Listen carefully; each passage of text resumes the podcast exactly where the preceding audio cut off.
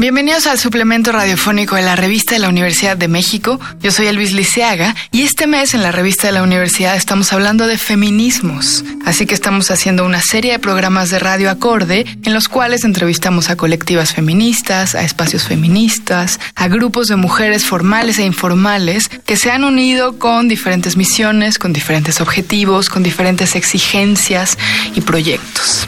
Y hoy tenemos a Marta Hernández, que me da muchísimo gusto tener aquí porque yo no la conocía, pero sí había ido a su espacio feminista en Coyoacán, que se llama Utópicas, y es un espacio tan concurrido, debo decir, o por lo menos esa vez que yo fui, que apenas si pude entrar y fue maravilloso porque más bien me quedé con ganas de quedarme hoy sola un par de horas perdida entre los libros y en ese espacio que claramente está pensado por mujeres para mujeres. Bienvenida, Marta. Muchísimas gracias, hombre, de ahora sí que de esto pedimos nuestra limosna. Oye, cuéntame un poquito antes de ti. ¿Tú a qué te dedicas? ¿Cuándo tuviste un despertar feminista que me imagino que derivó, entre otras cosas, en utópicas? Fíjate que yo estudié comunicación, luego me metí a, la comunicación organizacional, luego a la publicidad, luego eh, me metí a la creación literaria, estuve en el taller de, de dramaturgia de Guargüelles, Luego me fui a vivir a España y ahí estuve en un taller muy padre de un dramaturgo que se llama Fermín Cabal. Y bueno, pues ahí escribiendo un poco, estuve viviendo en Madrid 15 años hicimos varios amigos y yo hicimos un banco de guiones y pues la creación creo ha sido pues un motor pero eh, también parte de tu pregunta es eh, de, en dónde descubro el feminismo o dónde me descubro feminista y es algo chistoso porque ¿o dónde te agarra yo el vengo feminismo? yo vengo de una familia yo soy la única mujer, eh, pero además mi madre y mi abuela siempre fueron, y mi bisabuela, que la conocí, unas mujeres muy, muy,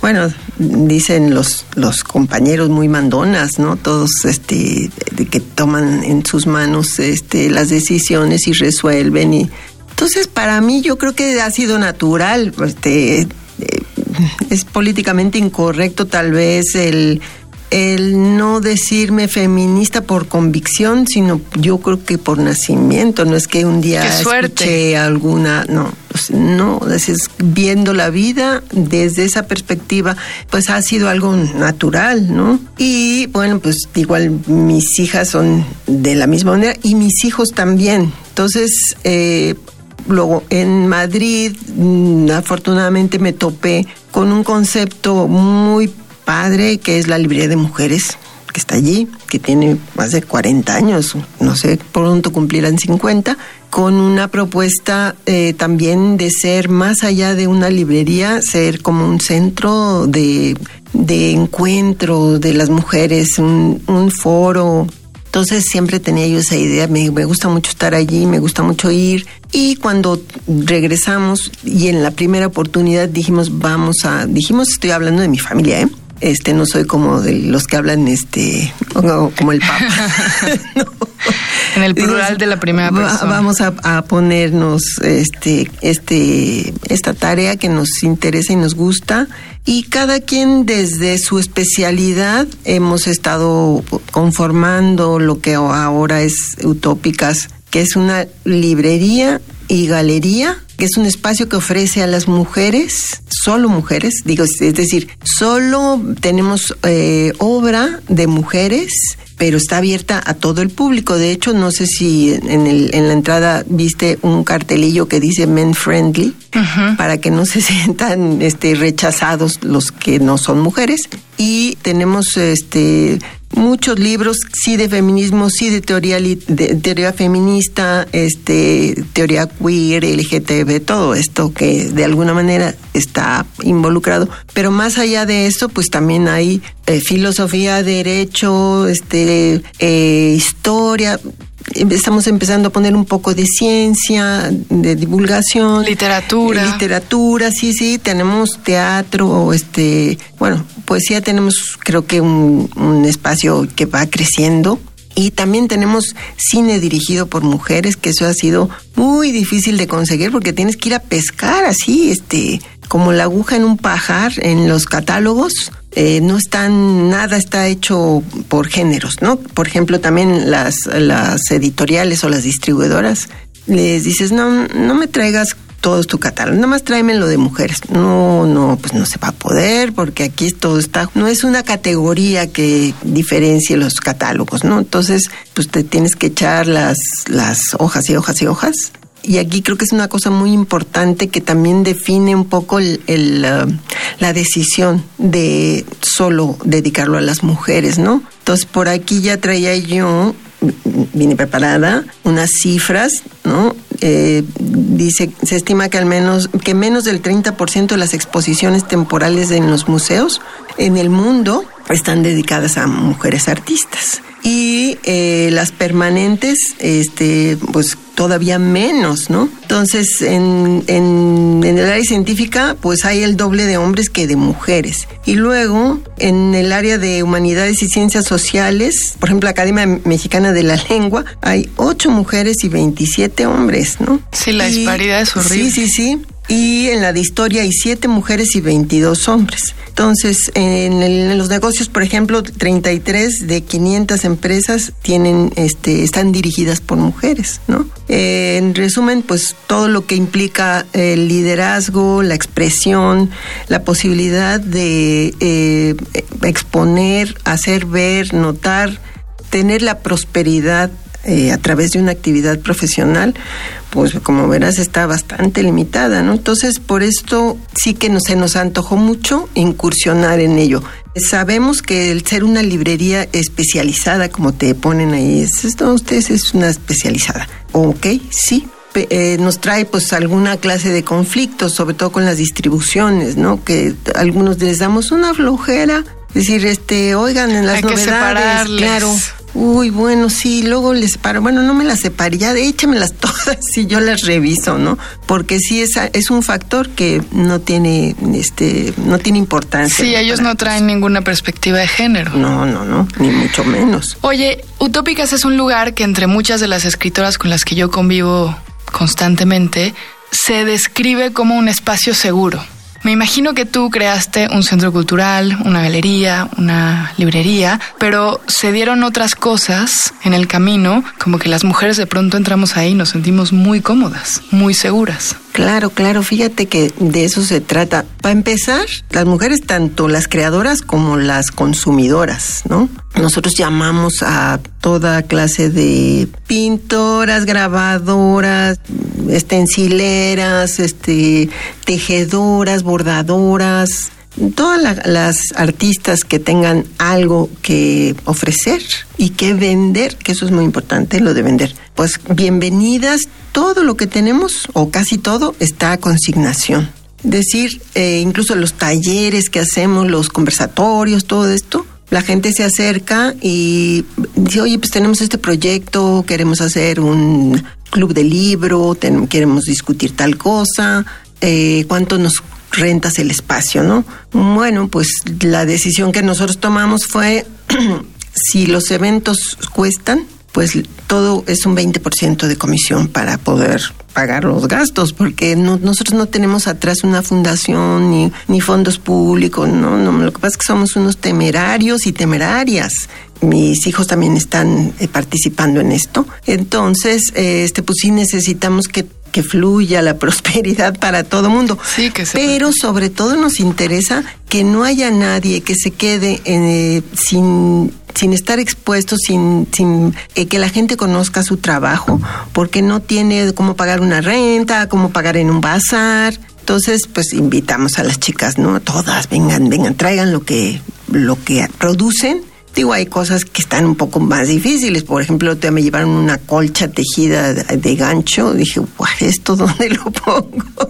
No sé si lo puede exhibir. Entonces, sí que llamamos a todas las productoras a que nos lleven sus cosas. Incluso las escritoras, por ejemplo, que hacen autoediciones, pues también nos llevan sus producciones y a ellas les pedimos hacer una presentación, una charla, porque si simplemente ponemos los libros ahí como no son conocidas todavía, pues está el libro ahí como muy, muy olvidado, ¿no? Entonces, si hacemos alguna cosa, un cafecito, un algo, pues la gente que va a los eventos, este, pues se corre la voz y tiene muchas más posibilidades, ¿no? Otro de los de los eventos que me ha llamado mucho la atención es que de pronto tienen como no sé si talleres o conferencias es la palabra correcta sobre el cuerpo.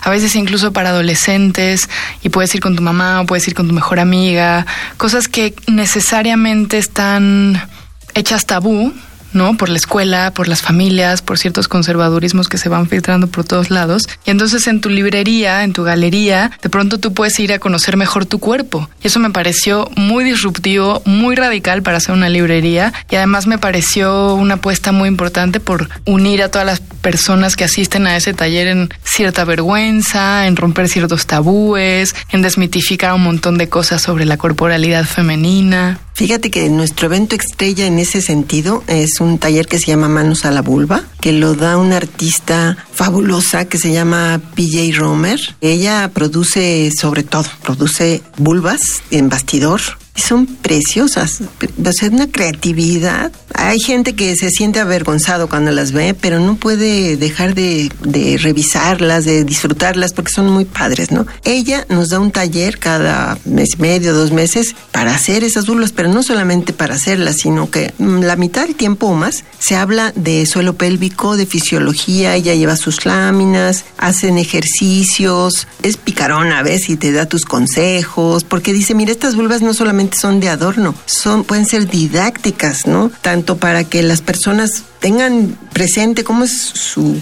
vulva, su cuerpo, pero también los compañeros o compañeras, ¿no? Decir, mira, aquí esto es muy sensible, aquí pícale aquí, en fin, eh, es un taller delicioso, ¿no? Entonces, como ese, hay varios, pero por ejemplo vamos a tener uno sobre la menstruación para las niñas. Hemos tenido unos sobre masculinidades para adultos, las nuevas masculinidades. Y también tuvimos otro taller estrella que es Introducción al Feminismo para hijas y madres no es para llevar a las niñas, sino que las feministas llevaron a sus madres. Entonces ah, es una dinámica padrísima. O sea, tú veías a las señoras, unas muy mayores y unas maduritas, así, que en principio estaban tensas y no se reían. Al finalizar las dos sesiones, bueno, la primera sesión de cuatro horas, eran todos casi salían bailando y abrazadas porque creo que había cosas que ellas pensaban que eran diferentes o no tenían muy claro y les asustaba. Y como se habló con mucha soltura de todo, se fueron destensando y a la segunda, que son dos sesiones de taller, bueno, ya ahí todas iban opinando y contando chistes, algo impensado. Y las mujeres, las, las feministas, las adultas jóvenes, como con una enorme gratitud hacia quienes ahí la ha hecho posible esto, la tallerista en este caso, ¿no? Que pudo hacer, pudo manejar muy bien las situaciones y pues de alguna manera acercó a estas parejas de madres e hijas, también había tías o madrinas o, amigas también, ¿no? Entonces, este, esos talleres son invaluables. ¿Y, ¿Y, cómo llegan ahí? Porque vienen a nosotros y nos ofrecen, ¿no? Vamos a hacer esto. Vamos. Por ejemplo, el otro día hubo uno de narrativas lésbicas, varias sesiones, y fue muy padre porque iban ahí a leer sus textos, a corregirlos, Hace unos pocos días vino Virginia Cano, vino a un evento y se le invitó al taller de narrativas lésbicas y fue fabuloso, ¿no? Cómo se enciende la creatividad cuando uno oye a las a los creadores y a las creadoras. Casi todos son creadoras, ¿no? Hay talleres mixtos, pero muy pocos, casi todas las puras morras, ¿no? ¿Y cómo vas creando poco a poco una comunidad grande de mujeres, ¿no? Claro. Activas, activistas, interesadas. a otras, no, vas, oye, mi amiga da este taller, hoy mi amiga le interesa mucho tratar estos temas o tenemos un colectivo, trabajamos con muchos colectivos que llevan sus propuestas y también que llevan sus productos, ¿eh? hay, hay que este eh, unos colectivos que se dedican a gente que, que no tiene recursos, les ayudan a hacer cooperativas y van y llevan sus cosas, ¿no? Entonces, eso creo que está aprendiendo mucho, está siendo como una gran red en donde todo el mundo tiene cabida, incluso los hombres. Hemos llegado al final de nuestro programa. Para seguir leyendo sobre feminismos, les recomendamos los artículos Ciudadanía, una lírica americana en fragmento de Claudia Ranquine y otro fragmento de Pedagogías de la Crueldad, el mandato de la masculinidad de Rita Segato. Ambos textos se encuentran en el número de este mes de la revista de la Universidad de México y pueden consultarla gratuitamente en www.revistadelauniversidad.mx. En Twitter y en Facebook nos encuentran como revista-unam y para este programa escríbanos a arroba shubidubi. Gracias a Yael Vais, a Miguel Alvarado, yo soy Elvis Liceaga. Hasta pronto. Este programa es una coproducción de la revista de la Universidad y Radio UNAM.